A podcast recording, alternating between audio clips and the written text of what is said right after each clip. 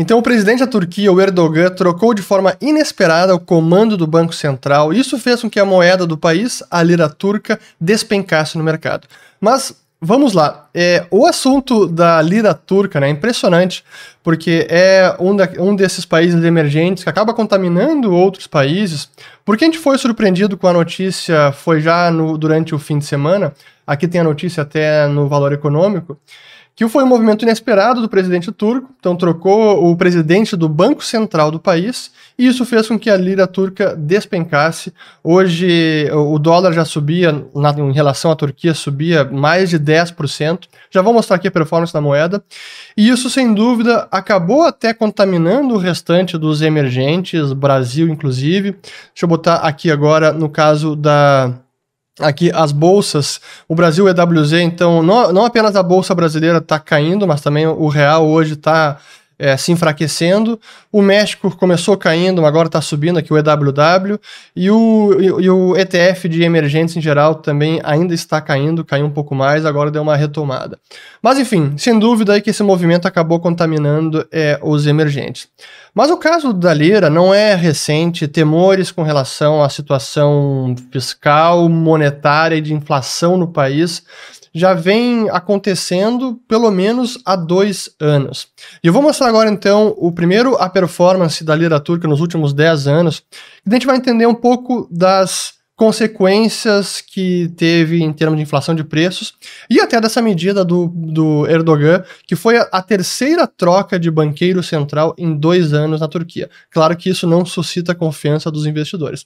Mas vamos lá. Aqui temos então a, a lira turca, desde lá de 2009, que ela vem se depreciando fortemente, mas o movimento mais intenso ainda foi ali a partir de 2018, quando chegou de maio até foi agosto, em questão de poucos meses, perdeu uns 30 ou 40% do valor e depois seguiu perdendo e esse ano chegou ali na máxima em, agora em 2020, 8.8. Agora deixa eu, uh, deixa eu aprofundar aqui último, os últimos cinco dias. Aliás, deixa eu botar o último, último ano aqui, ó. Deixa eu ver aqui. Até um pouco mais, só um momento, quero mostrar aqui quando entrou o último banqueiro central. Deixa eu botar até no gráfico diário, só um momento. Ó, vou botar os últimos cinco anos. Então esse aqui foi o momento em novembro de 2020 que houve uma troca de banqueiro central e que a política monetária mais austera realmente conseguiu apreciar a, a lira turca, que saiu lá de, de 8,5 para em fevereiro 6,9, uma forte apreciação.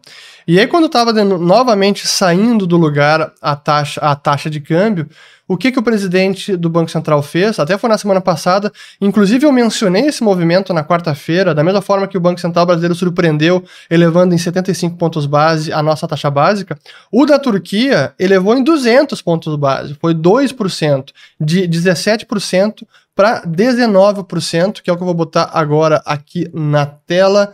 Aqui, ó, aqui temos a taxa de juros da Turquia, que saiu de estava então em 17% e ele deu aquela pancada nos juros para 19% para conter essa escalada de preços que está sendo, que a gente está testemunhando lá na Turquia.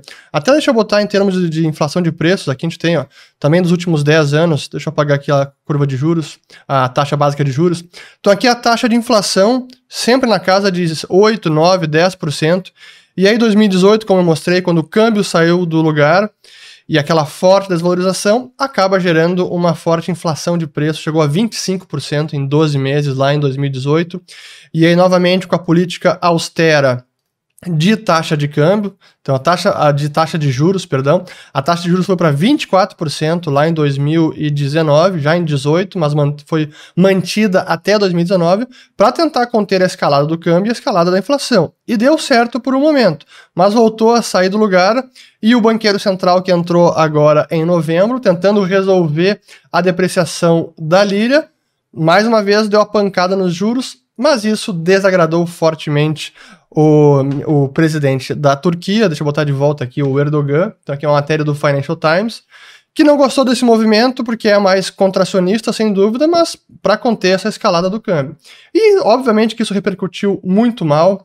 É, aqui tem o gráfico, ó, como de quando o antigo, antigo desde hoje, né? O antigo banqueiro central, quando ele foi indicado, foi lá em novembro de 2020, e que a lira se, se fortaleceu, e aí hoje, quando foi removido, a lira teve essa pancada. Deixa eu até botar aqui de volta a lira nos últimos cinco dias agora para a gente ver aqui, ó.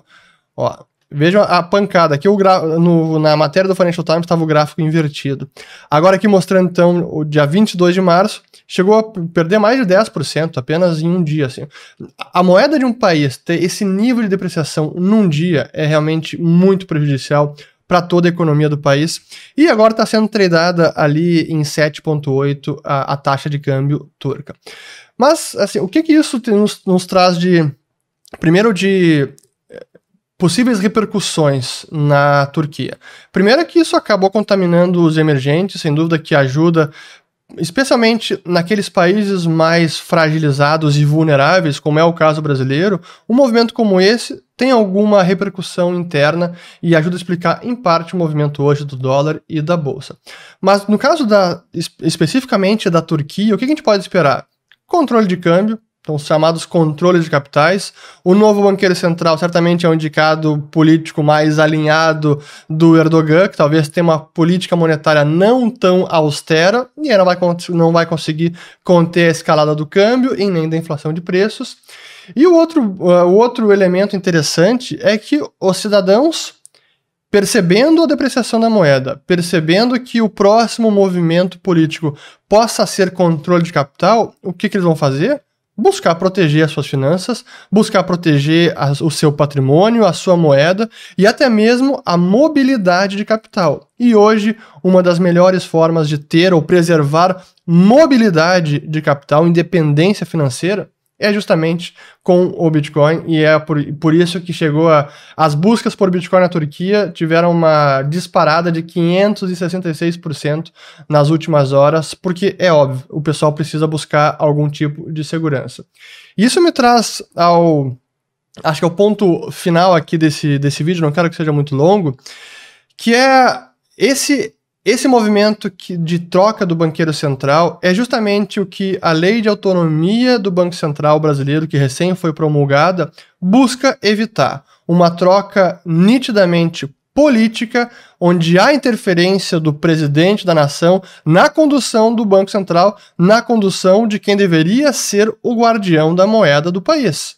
Então, sem dúvida que vale a pena lembrar essa, essa lei. Eu sempre eu elogio quando é para elogiar e critico quando tem que criticar. No caso da lei de autonomia, essa blindagem de interferência política no Banco Central Brasileiro é muito importante. Isso me lembra aqui, ó, esse livro Lanterna na Popa, que está aqui atrás, que são as memórias do Roberto Campos, que ele conta muito bem lá na década de 60, quando ele quis preservar a independência do Banco Central Brasileiro, que nasceu independente, mas foi destruída a independência, e ele chegou para o general Costa e Silva dizendo: a gente precisa manter a independência porque o Banco Central é o guardião da moeda. E o, banco, e o general Costa e Silva respondeu para o Roberto Campos: o guardião da moeda sou eu.